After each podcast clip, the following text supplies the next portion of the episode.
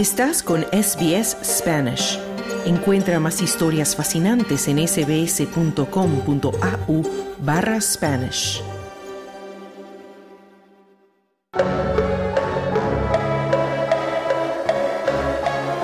Hablemos de fútbol. Y como todos los miércoles llega el tiempo de hablar de fútbol con Sergio Levinsky. Hola Sergio, ¿cómo estás? Hola Camilo, ¿cómo estás? Un gusto.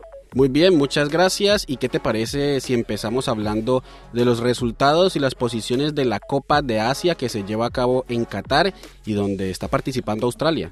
Sí, me parece perfecto. Y te cuento que, bueno, Australia logró empatar un partido contra Uzbekistán 1 a 1, un partido complicado, muy complicado, porque Uzbekistán es un, país que en selecciones nacionales de fútbol va creciendo mucho y le empató, eh, estaba ganando Australia con un gol de penal de Boyle, pero un penal bastante dudoso, muy discutible en el último minuto del primer tiempo, porque un jugador de Uzbekistán se resbaló y con el brazo arrastró un poco el balón, pero apenas, apenas.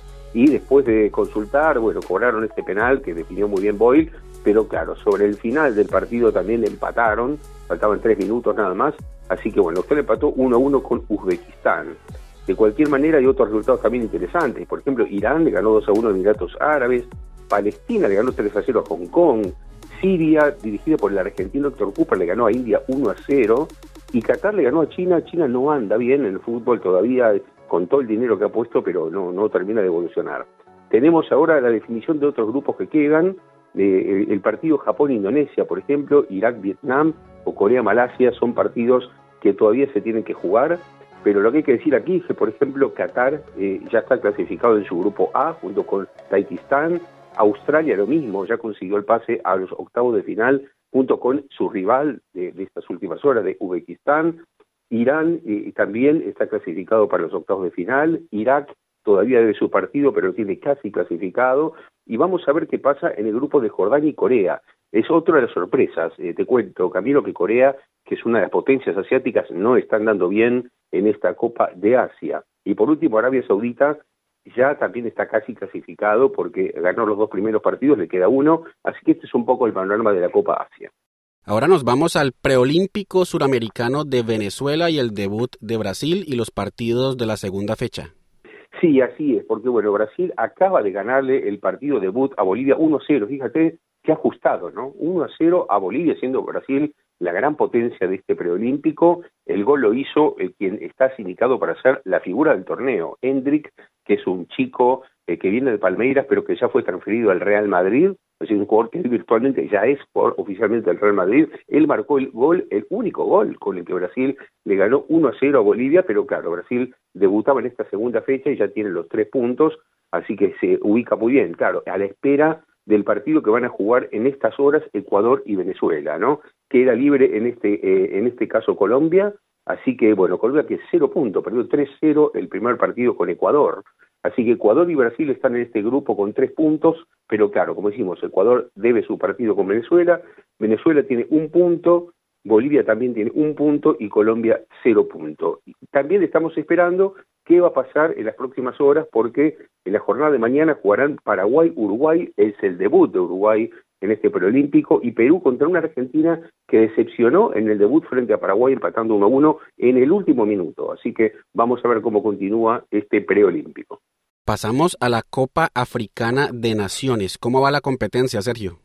Bueno, aquí la competencia es fuertísimo, ¿no? Son una cantidad de grupos increíbles. Eh, hay una, está enmarcada esta Copa África por la tremenda lesión de Mohamed Salah. Qué mala suerte tiene el delantero de Liverpool, ¿no? Porque siempre se lesiona, ya le pasó en otras eliminatorias, en otra Copa África, en un Mundial. ¿Te acuerdas que en la final de la Champions contra el Real Madrid se lesionó una, lesión de Sergio Ramos, lo marginó del Mundial? Así que bueno, tiene mucha mala suerte en los grandes torneos Salah, eh, así que bueno, se quedó sin Salah Egipto, pero bueno, más allá de esto, tenemos ya a Guinea Ecuatorial y Nigeria clasificados en su grupo sin ningún problema, Cabo Verde en el suyo también, Senegal es el equipo a vencer porque ganó los tres partidos y quedó primero con los nueve puntos. Casi ningún equipo ha logrado esto.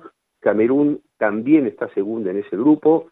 Eh, hay otros grupos que todavía falta definir, que le falta un partido. Por ejemplo, el de Angola y Burkina Faso, que yo creo que se van a clasificar. Está Argelia en este grupo y Mauritania.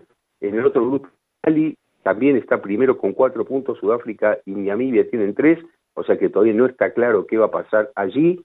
Y eh, finalmente Marruecos, que es otro de los grandes equipos como Senegal, que ha hecho un gran mundial y llegó a semifinales haciendo historia en Qatar 2022, eh, está puntero en su grupo, pero le falta todavía un partido. Así que más o menos las potencias están saliendo a flote, no son las, las que van bien, pero lamentablemente la desgracia de esta lesión de Salah es un poco la que está marcando eh, lo que es la disputa de la Copa África. Hablemos ahora de un escándalo que ha sacudido al Bernabéu con respecto a un partido del domingo entre Real Madrid y Almería. Ya se pronunció Joan Laporta, el presidente del Barcelona.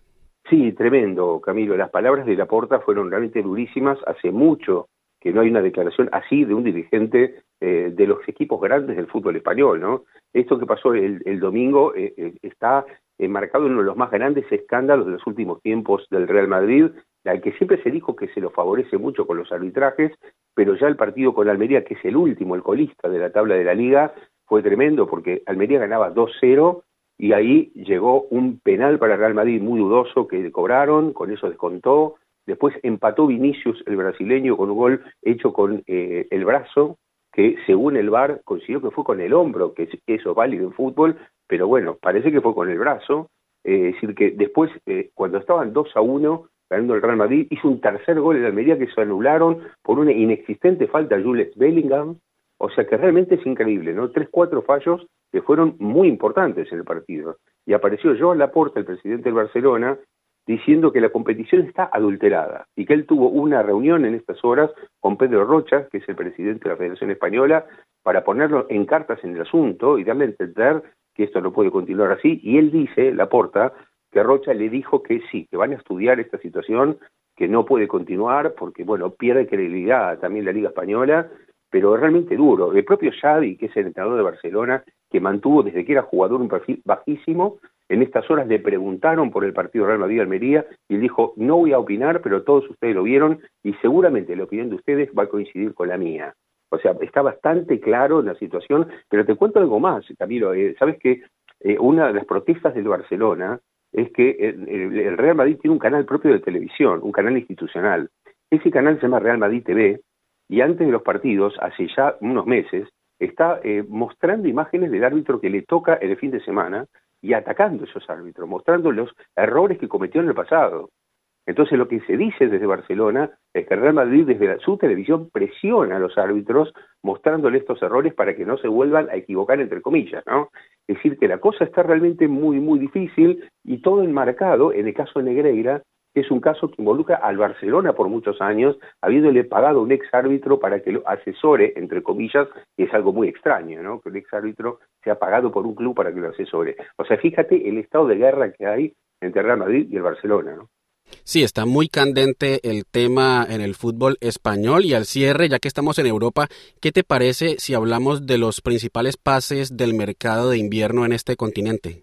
Sí, me parece perfecto, Camilo. Bueno, una de las eh, grandes eh, situaciones de estos pases es la vuelta posible de Karim Benzema al fútbol europeo, ¿no? Una excursión muy rápida de Karim Benzema por el fútbol árabe que no convenció en el Al Ittihad, eh, se apartó del equipo en un momento, ya no concurrió en los entrenamientos y ahora se sabe que está negociando su regreso al club de origen, donde se formó Karim Benzema, que es el Olympique de Lyon. Así que todo indica que, bueno, ya no hay plazas en el Real Madrid, abandonó el Real Madrid, se fue a Arabia, vuelve al Olympique de Lyon. Por otra parte, hay que decir también que un joven muy importante, un delantero del Betis, Borja Iglesias, está a punto de pasar al Bayern Leverkusen, que es el equipo que dirige con muchísimo éxito Xavi Alonso en, la Bundesliga alemana. Y luego un pase interesantísimo es el del Chelsea, que eh, va a comprar en una cifra récord a eh, el pase de la delantera Mayra Ramírez, colombiana del Levante, de 24 años, con lo que va a reemplazar a la goleadora australiana Sam Kerr, que tuvo una grave lesión, ¿no? Pero bueno, se habla del pase más importante de la historia del fútbol femenino, ¿no? Hasta ahora ese pase, eh, el, pase más caro, era de Pernil Harder por 550 mil euros. Ahora se habla de un pase todavía más caro el de esta chica este, colombiana, así que bueno, vamos a ver qué tal funciona. Y otro paso interesante para decir también es el de eh, Calvin Phillips al West Ham. Calvin Phillips, eh, eh, un jugador que pasó un corto tiempo en el Manchester City, no logró eh, quedar de titular porque, claro, allí está compitiendo con Rodri, que es uno de los mejores jugadores del mundo, y entonces, bueno, ahora parece que pidió salir para tener posibilidad de jugar y va a jugar en el West Ham. Así que estos son los pases más importantes y podemos terminar con el pase de otro colombiano, Mosquera al Villarreal. Así que, que ya suma a Eric Bailey y también a Gonzalo Guedes. Así que se reforzó muy bien el Villarreal para lo que queda de temporada. Muchísimas gracias, Sergio, por toda la información del mundo del fútbol. Por favor, un placer, Camilo. Hasta la próxima. Un abrazo.